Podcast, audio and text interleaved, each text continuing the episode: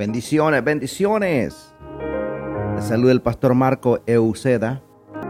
Para mí es un enorme privilegio el día de hoy poder compartir una palabra bajo el tema Una oración ferviente.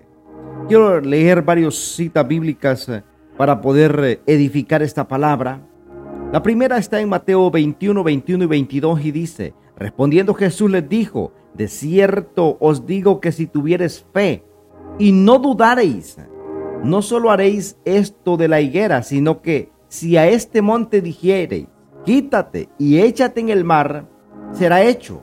Y todo lo que pidieres en oración, creyéndolo, lo recibiréis. En el libro de Hechos capítulo 10, verso 4 dice, Él mirándole fijamente y atemorizado dijo, ¿qué es, Señor?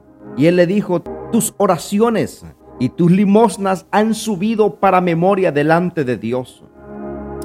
Hay algo que tenemos que tener en claro, que estamos viviendo en los días que profetizó también el profeta Isaías, en el capítulo 60, verso 1 y 2, que dice la palabra, levántate y resplandece, porque ha venido tu luz y la gloria de Jehová ha nacido sobre ti porque he aquí que tinieblas cubrirán la tierra y oscuridad las naciones, mas sobre ti amanecerá Jehová y sobre ti será vista su gloria. El apóstol Pablo también nos da unas directrices para enfocarnos en la gran cosecha abundante y entre ellas nos dice en el primera de Tesalonicenses capítulo 5 verso 8, oren sin cesar. Cualquier cosa puede parar menos la oración. Jesús habló eh, acerca de la oración en Lucas 18, acerca de la necesidad de orar y no desmayar. Utilizó la oración como la respiración, que si nosotros no respiramos, prácticamente morimos. Es necesaria la oración.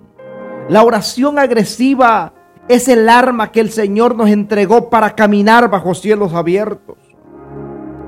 Y no solamente ver los cielos abiertos, sino vivir una vida en plenitud, una vida saciados con todo el bien de Dios, una vida en crecimiento y en multiplicación. Estamos a las puertas de la más grande cosecha de almas y de discípulos de Cristo que jamás hayamos visto en toda la historia del mundo.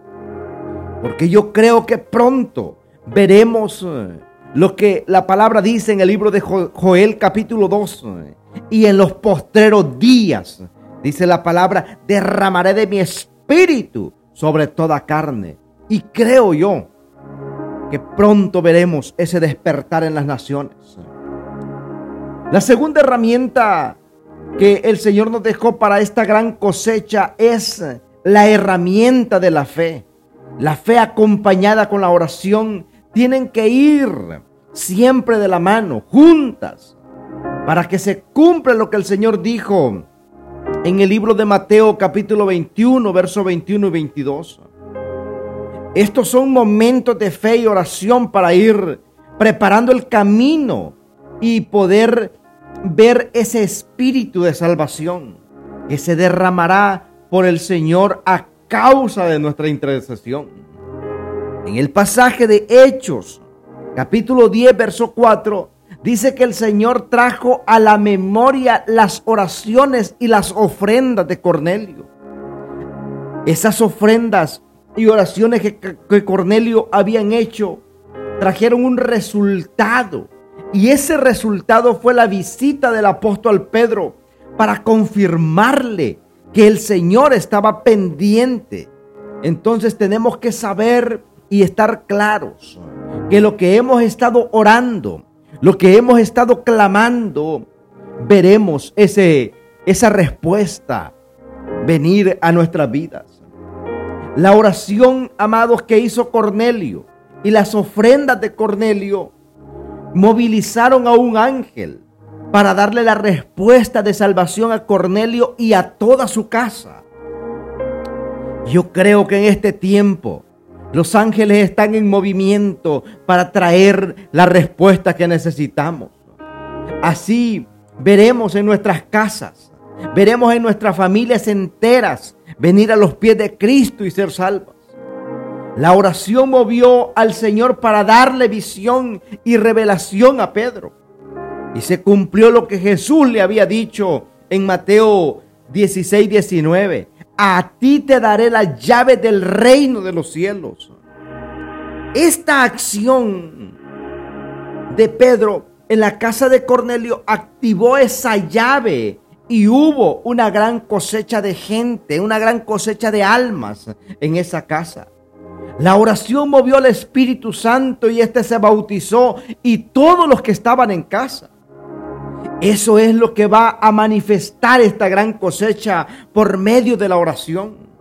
Tendremos gente que ya viene consolidada y dispuesta a pasar por el proceso para la afirmación y establecerse como discípulos de Cristo en la visión y en la misión encomendada por el Señor en el libro de Mateo capítulo 28 verso 19 al 20, porque será glorioso el derramar del Espíritu Santo, que traerá arrepentimiento y conversión de multitudes, porque es la clave mantener la oración ferviente y perseverante para ver los cielos abiertos.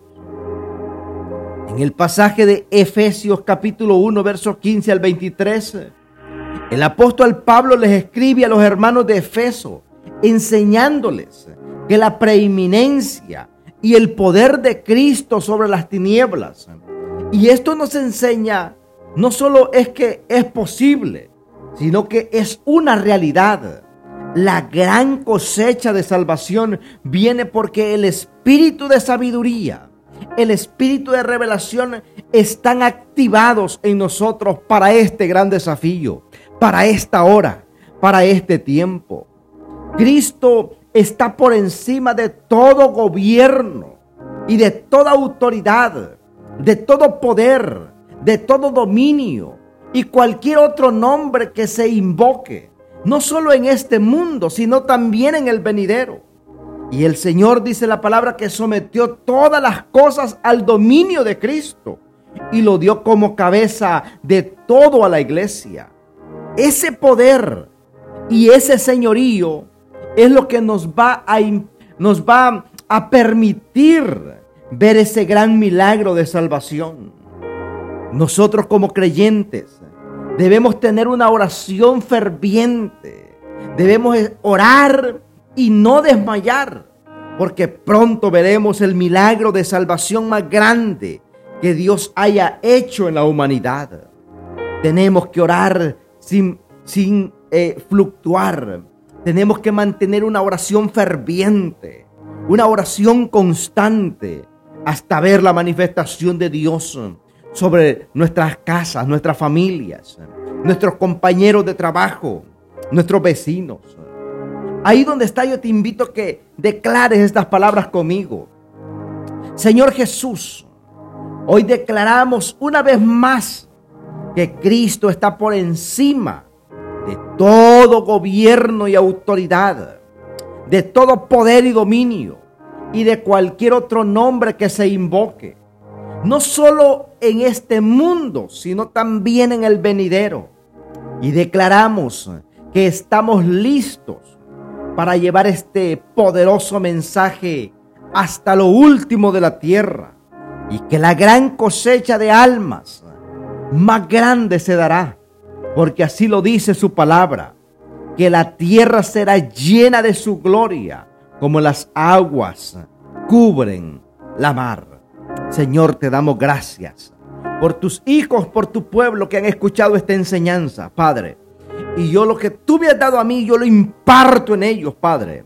Que se levanten, Dios mío, mujeres y hombres, atrevidos, fervientes en la oración, Padre que podamos clamar por nuestras familias y nos atrevamos a creer que somos la respuesta de Dios para un mundo que vive en oscuridad, para un mundo que necesita escuchar el mensaje de salvación. Padre, te damos gracias. Amén. Si esta palabra ha sido de bendición, yo te invito a que te suscribas a nuestro canal de YouTube y nos sigas en Apple Podcasts, en Facebook, en Instagram, en TikTok, en Spotify. Búscanos, búscanos como Marco Euseda de Transformando Generaciones. Que Dios te bendiga, que Dios te guarde. Recuerda que Cristo te ama y nosotros también. Bendiciones.